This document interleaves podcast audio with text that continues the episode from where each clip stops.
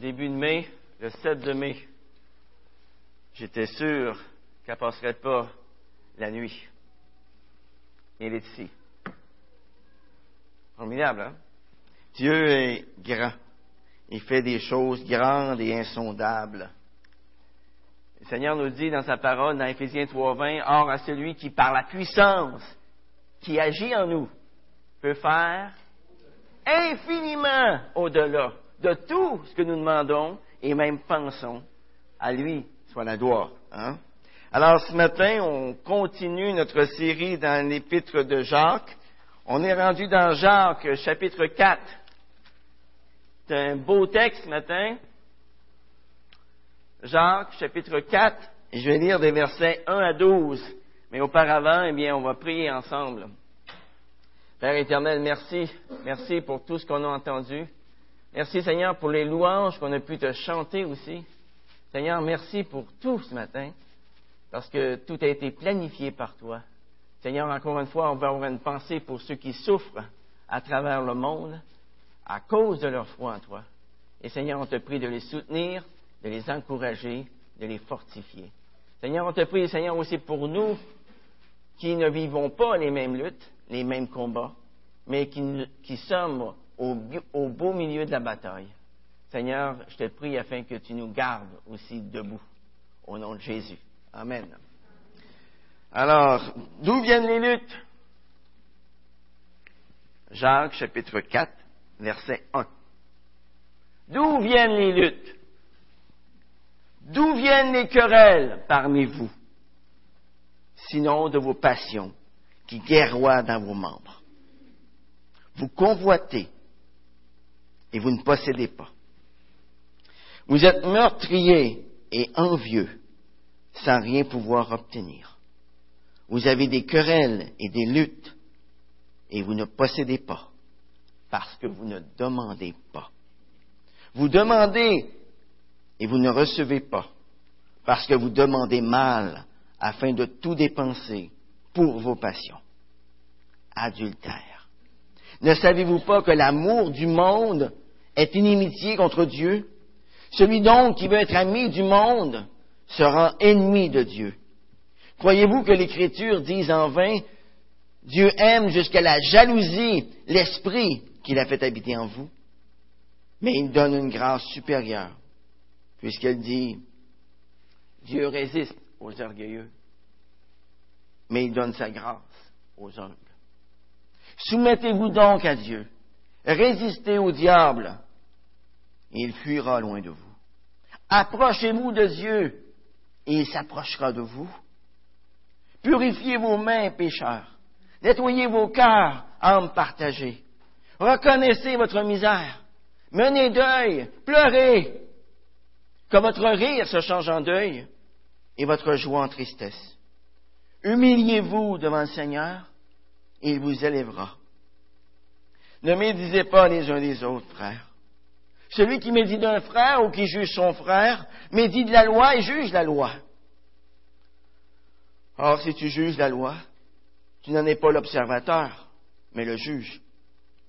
Un seul est législateur et juge, celui qui peut sauver et perdre. Mais toi, qui es-tu qui juge le prochain? durant la deuxième moitié du 19e siècle, lors de la conquête vers l'Ouest, il y avait beaucoup de rivalités parmi les différentes dénominations aux États-Unis. Et un jour, on a demandé à un pasteur méthodiste de faire les funérailles pour un baptiste. Étant donné qu'il y avait très peu de pasteurs dans la région et qu'il était le seul à des milles et des milles à la ronde, il ne savait pas trop quoi faire. Finalement, à contre-cœur, il a fait le service funéraire. Par la suite, il a écrit à son évêque afin de lui demander s'il avait pris la bonne décision et aussi s'il pouvait avoir des directives de sa part pour le futur. La réponse de son évêque fut brève. Enterre tous les baptistes que tu peux.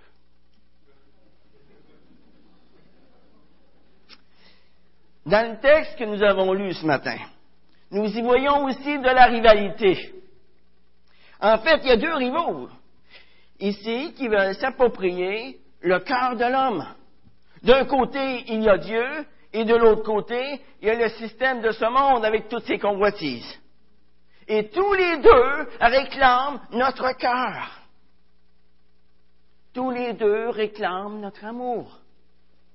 Mais une chose est certaine, c'est que nous ne pouvons pas être l'ami des deux. On peut aimer soit l'un, soit l'autre. Plusieurs personnes essayent de monter deux chevaux à la fois. Alors, c'est peut-être possible dans un cirque où les deux chevaux s'en vont dans la même direction, côte à côte. Mais dans notre vie spirituelle, c'est pas comme ça que ça marche. Tu peux aller soit dans une direction, soit aller dans l'autre. Car Dieu et le monde vont dans deux directions qui sont complètement, mais complètement opposées. Souvent, je rencontre des chrétiens qui veulent avoir la, victoire sur leurs tendances négatives. Et là, ils viennent me dire, eh bien, comment est-ce que je pourrais avoir la victoire dans ce domaine de ma vie? Quoi leur dire? Quoi leur dire? Hein? J'aime leur poser cette question. En qui mets-tu ta confiance pour avoir la victoire? Places-tu ta confiance en Jésus-Christ? Ou bien tu places ta confiance en n'importe quoi ou en n'importe qui d'autre? Jésus a dit à ses disciples, sans moi, vous ne pouvez rien faire. Ah, ça, c'est un verset que j'aime beaucoup, hein, et que vous avez appris par cœur avec moi, je suis content. Mais avant d'aller à Jésus pour être libérés, nous devons d'abord prendre conscience de ce que l'amour du monde peut produire en nous. Et dans les versets 1 à 12, eh bien, nous voyons ce que l'amour du monde peut produire en nous. L'amour du monde produit des querelles entre nous. Ça nous conduit à convoiter les autres, à vouloir satisfaire nos passions, à mépriser l'amour de Dieu, à mépriser sa parole et même à mépriser sa grâce. L'amour du monde nous pousse à nous éloigner de Dieu. L'amour du monde nous pousse littéralement vers l'impureté et à nous enorgueillir. Et même l'amour du monde nous pousse à médire et à nous juger les uns les autres. Mais notre foi profonde en Jésus-Christ peut complètement changer la donne. À travers ces douze versets, la parole de Dieu nous donne quatre moyens de résister à l'amour du monde. Et le premier moyen de résister à l'amour du monde, c'est d'abord de prendre conscience que ces passions existent en nous. Verset 1. D'où viennent les luttes? D'où viennent les querelles parmi vous, sinon de vos passions qui guerroient dans vos membres?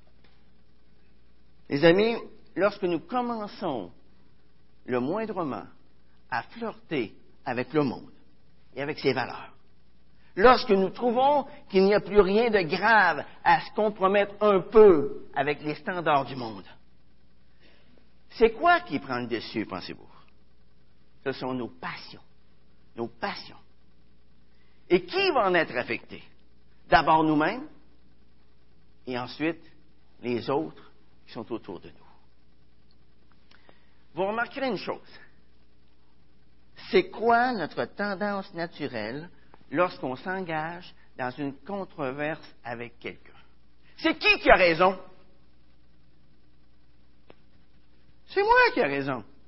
Hein? C'est qui qui a tort? C'est qui qui doit changer son point de vue? C'est l'autre. C'est sûr. C'est certain, ça.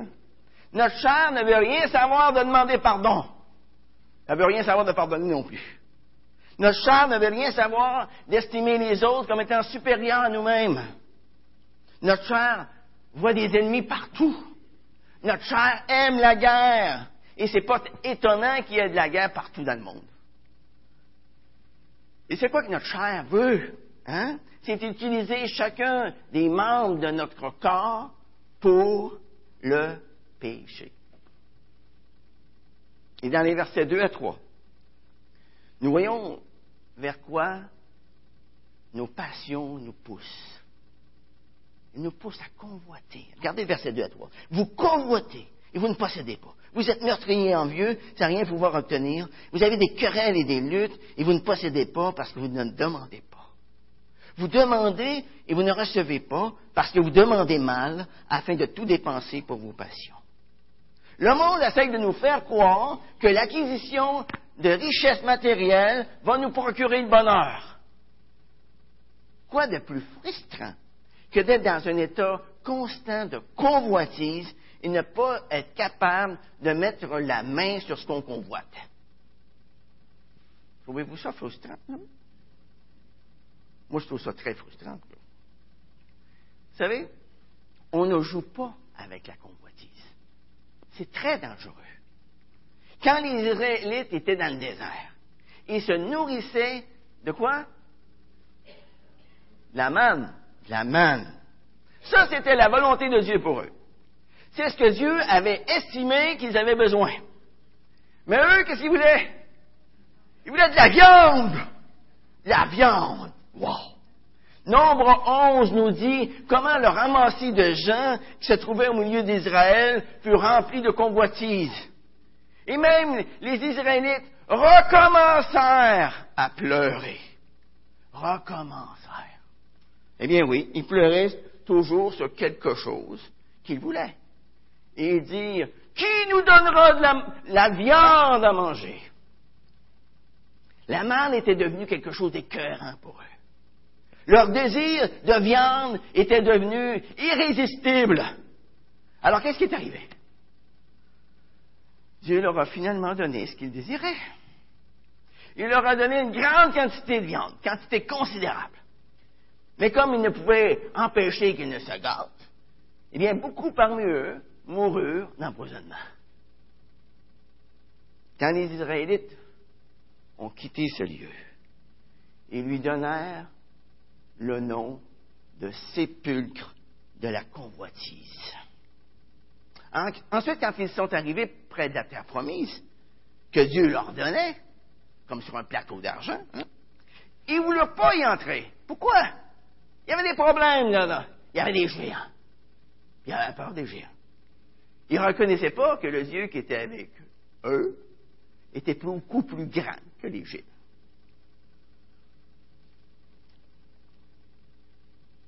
Qu'est-ce qu'ils ont dit?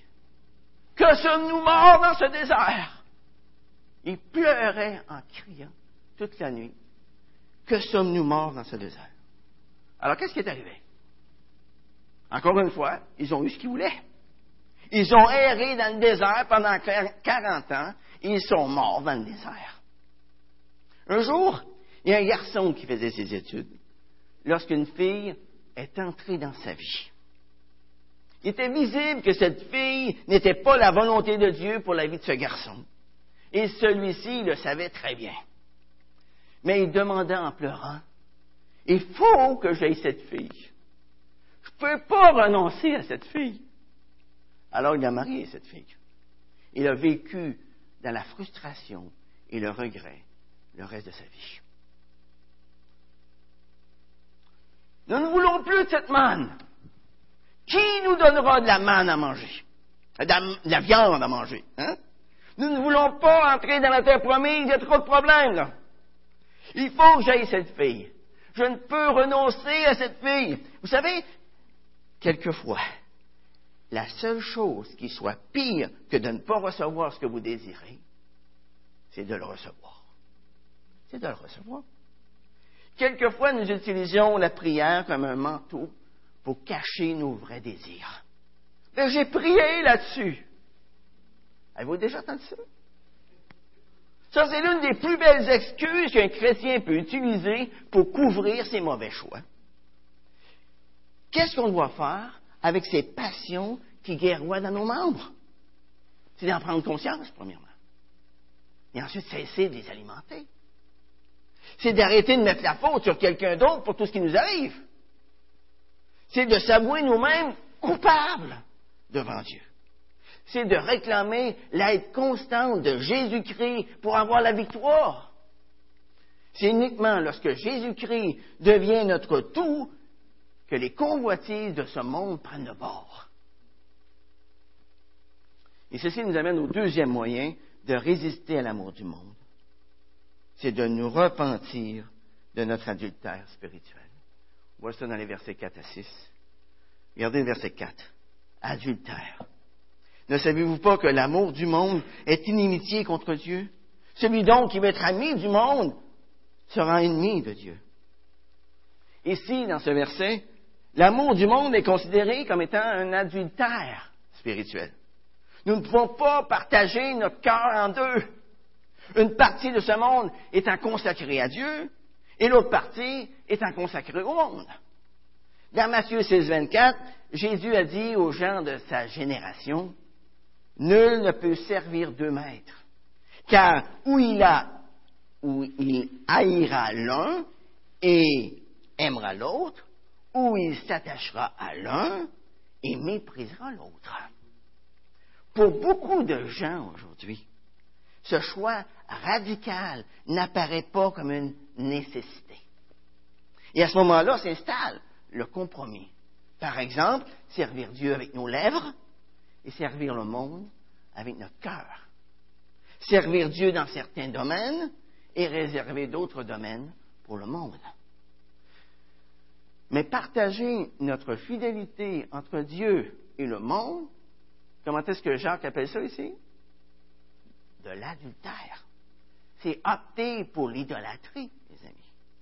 C'est vrai qu'un, est vrai qu'un véritable chrétien peut temporairement tomber dans le péché.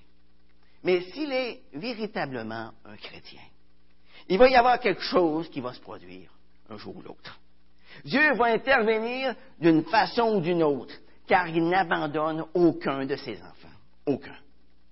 Le chrétien peut quelquefois être, attiré par le monde, tomber dans le péché, mais il ne peut jamais s'en satisfaire. Ne peut jamais s'en réjouir. Sinon, ça ne fait que révéler qu'il ne connaît pas Dieu et qu'il n'aime pas Dieu. Il n'est pas rare que l'on entende à propos de la parole de Dieu, ah, c'est un beau livre, ça. C'est un beau livre. Il y a des belles paroles là-dedans. Hein? Mais pour nous qui vivons en 2014, c'est un livre vraiment dépassé. Ça ne hein? s'applique pas du tout aux réalités d'aujourd'hui. Ça, c'est ce que le monde croit. Et c'est aussi ce qu'elle essaye de nous faire croire. Et habituellement, on agit selon ce qu'on selon ce qu'on croit. Si au plus profond de notre cœur, nous croyons que le monde a raison. Alors nous allons nous comporter comme le monde. Mais si nous croyons au plus profond de notre cœur tout ce que Dieu a dit dans sa parole, alors nous allons aussi agir en conséquence. Tout ce qui est dans la parole de Dieu, que ce soit des avertissements, que ce soit des exhortations, nous n'allons pas à ce moment-là les considérer comme des paroles en l'air. À la fin du verset 5, nous voyons que Dieu ne tolère aucun rival à l'esprit qu'il a fait habiter en nous. Regardez ce qu'il dit. Dieu aime jusqu'à la jalousie l'esprit qu'il a fait habiter en nous. Ce que Dieu désire, c'est que notre cœur soit tout entier à lui. Et pour cela, l'orgueil doit prendre de bord. L'orgueil doit prendre de bord. Dans ma vie, j'ai pas rencontré beaucoup d'orgueilleux qui croyaient qu'ils étaient orgueilleux. Intéressant quand même. Pour la plupart d'entre eux, ils pensaient qu'ils étaient des personnes vraiment humbles. Le problème avec les orgueilleux, c'est qu'ils s'excluent eux-mêmes de la grâce de Dieu. Mais comment savoir si nous sommes orgueilleux ou pas? Bonne question. L'orgueilleux, lui, est au-dessus de son affaire. Il ne reconnaît pas son propre besoin. Il est autosuffisant. L'orgueilleux est indépendant. Il n'est pas prêt à rendre des comptes à personne, et surtout pas à Dieu. L'orgueilleux ne reconnaît pas son propre péché. Il sait juste reconnaître celui des autres. Il ne sait pas qu'il a besoin d'aide, et par conséquent, il n'en demande pas. À l'exemple du pharisien, l'orgueilleux s'approche de Dieu avec un cœur rempli de soi-même. Je te loue, Père éternel du ciel et de la terre, de ce que je ne sois pas comme les autres. Hein? Moi, je donne la dîme de tous mes revenus. Hein? Je jeûne deux fois la semaine. Et je ne suis pas comme ce publicain derrière. Hmm. Moi, je suis quelqu'un. Il est tellement rempli de soi-même qu'il s'exclut de la grâce de Dieu. Par contre, c'est lui qui vient à Dieu avec un cœur vide de soi-même. Alors à ce moment-là, la grâce de Dieu peut le remplir. Dans l'histoire du, du, pharisien, du publicain, le Seigneur loue le publicain qui frappait sa poitrine en disant Ô oh Dieu, sois apaisé envers moi, qui suis un homme pécheur.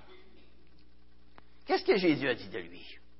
Je vous le dis, celui-ci descendit dans sa maison justifié plutôt que l'autre.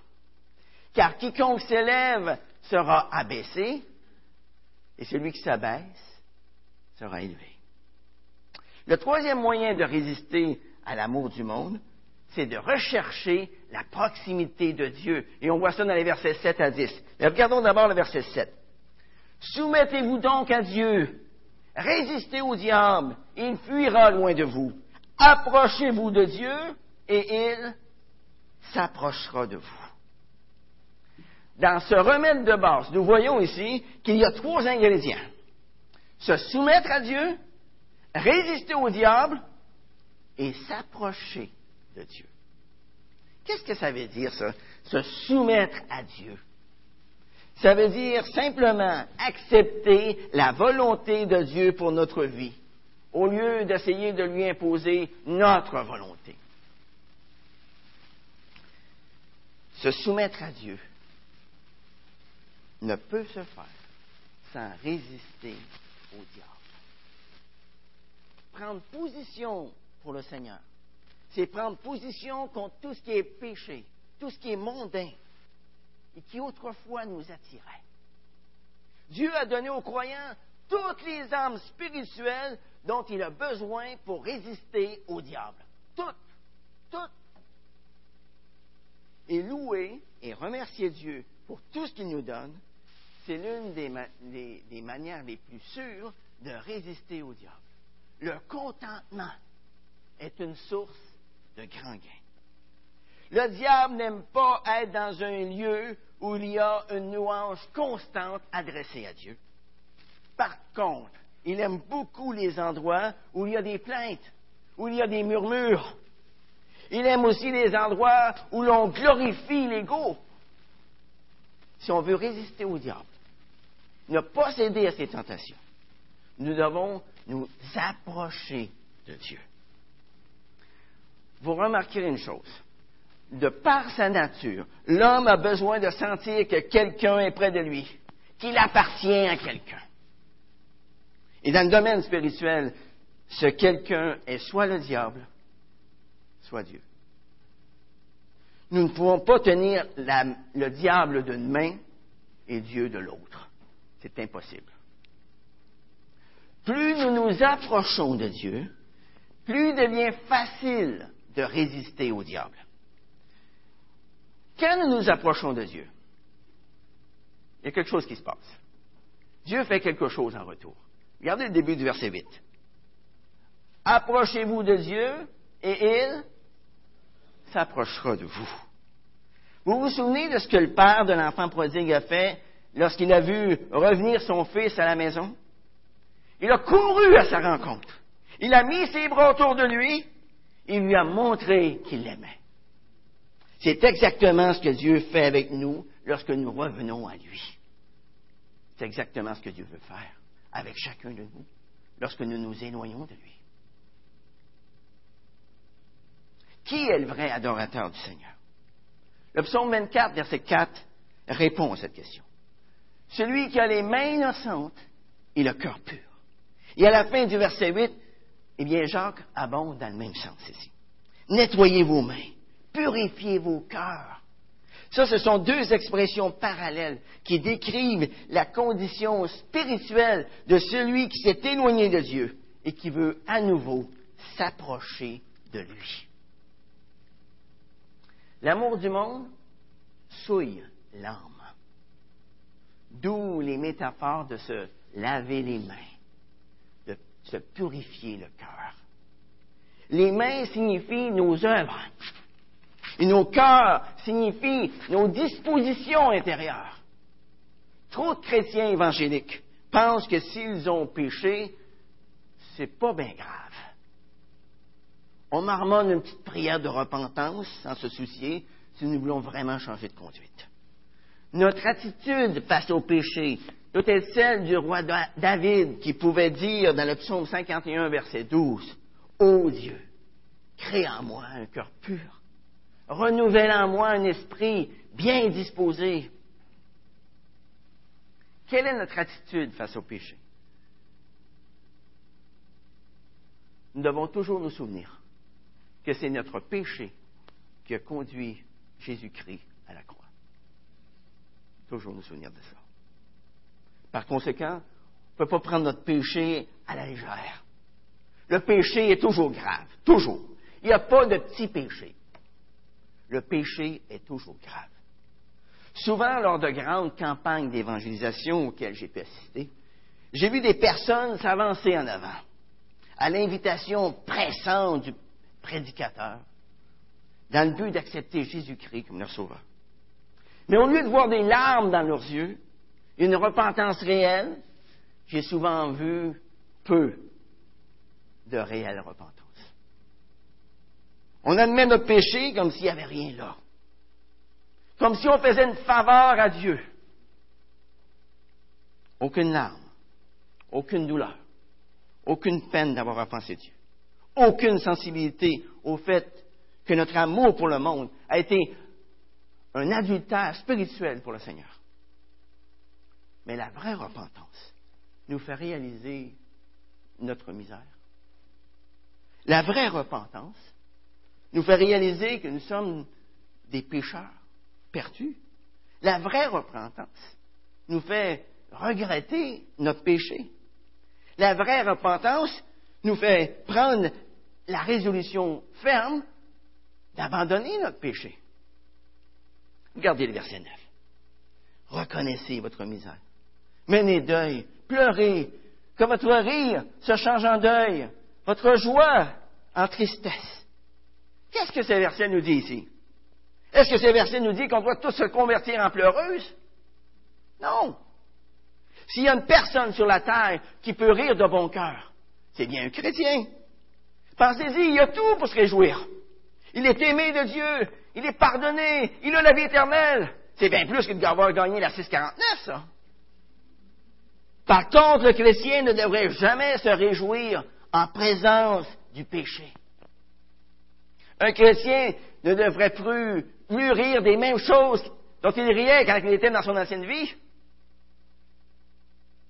Ayons le courage, les amis, de nous réjouir lorsqu'on est dans la volonté de Dieu et de ne pas se réjouir lorsqu'on voit le péché s'étaler autour de nous. Lorsqu'on voit le monde se réjouir, ce n'est pas nécessairement un bon signe pour que nous, on rit. Hein? Regardez ce que l'apôtre Paul pouvait dire aux croyants d'Éphèse, que l'inconduite, toute forme d'impureté, la cupidité, ne soit même pas mentionnée parmi vous comme il convient à des saints. Pas de grossièreté, pas de propos insensés, cela est malséant. Voyez, un chrétien doit oser être différent. Différent. Mais faisons attention aussi à la manière dont nous sommes différents.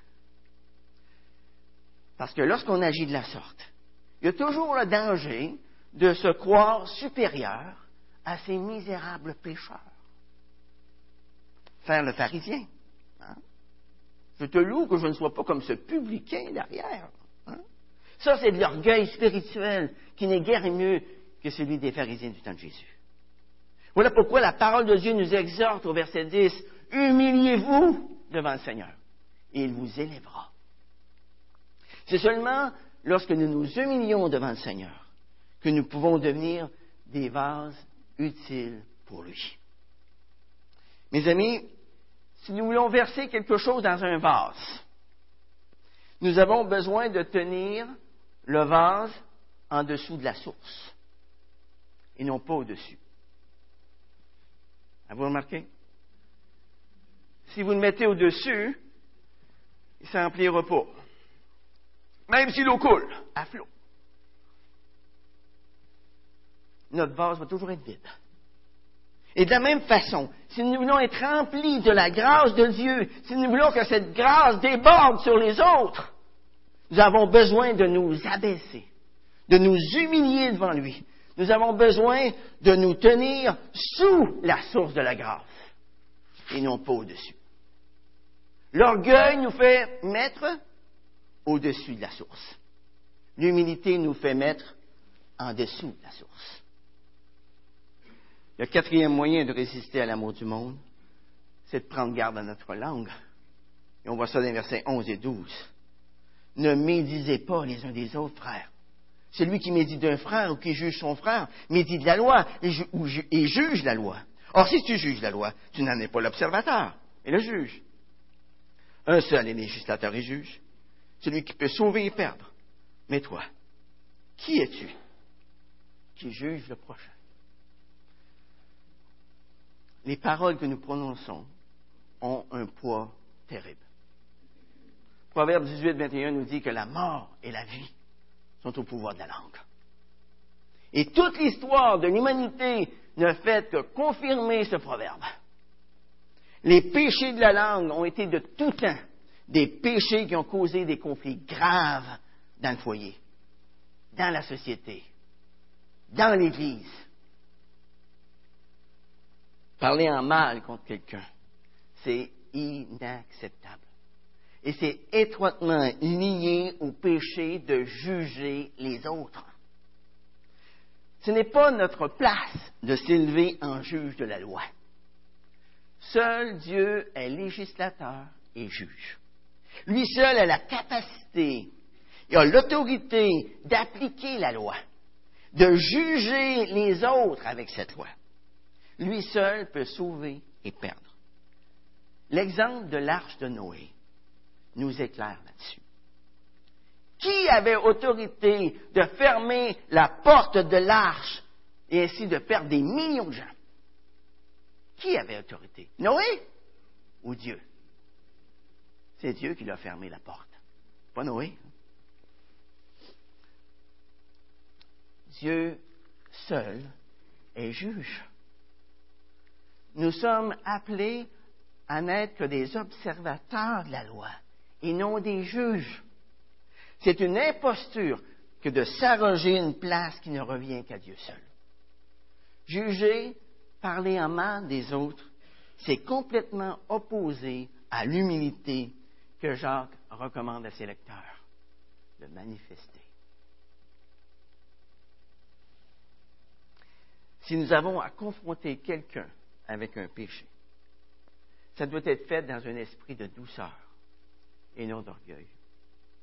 Notre but en avertissant notre frère n'est pas de le juger, n'est pas de le condamner, mais de l'amener à un état de sainteté plus élevé, de le délivrer du mal qui est en train de le détruire. Notre foi en Dieu nous permet de nous voir comme Dieu nous voit. C'est ça qu'elle fait, notre foi en Dieu. Et à ce moment-là, on n'a plus aucune difficulté à apprécier les autres. Vous avez remarqué ça? Quand on se regarde dans le miroir de la parole, on a beaucoup moins de difficulté à apprécier les autres. La question demeure. Qui voulons-nous aimer? Le monde ou Dieu? C'est tout à fait naturel pour l'être humain d'aimer le monde. Même si cela le conduit à des querelles avec les autres. Même si cela le conduit à convoiter les autres. Même si cela le conduit à vouloir satisfaire ses, passions égoïstes. Même si cela le conduit à mépriser l'amour de Dieu, à mépriser sa parole, à mépriser sa grâce. Mais c'est surnaturel. C'est surnaturel, les amis, de rechercher la proximité de Dieu. C'est surnaturel de rechercher la pureté du cœur. C'est surnaturel de rechercher la vraie repentance. Et c'est surnaturel de ne médire de personne et de juger personne. Personne. Les amis, si nous voulons développer une communion intime avec Jésus-Christ, si nous voulons résister à l'amour du monde et à, et à, la culture du monde qui nous envahit si facilement, nous devons faire appel à Jésus-Christ à chaque jour de notre vie. La vie chrétienne, c'est un combat de tous les jours. C'est un combat de tous les jours. Et à chaque jour, nous devons nous rappeler les paroles de l'apôtre Paul. Que celui qui se croit de vous prenne garde de tomber. Tout ce message, en fait, est réduit en un seul mot. Choix. Choix. Et à chaque jour, une guerre continuelle se livre à l'intérieur de chacun de nous. Mes désirs ou ses désirs. Ma volonté ou sa volonté. Puissions-nous faire nôtre les paroles de Josué, qui était rendu vers la fin de sa vie, qui a pu dire, moi et ma maison, nous servirons l'Éternel. Prions. Père éternel, merci.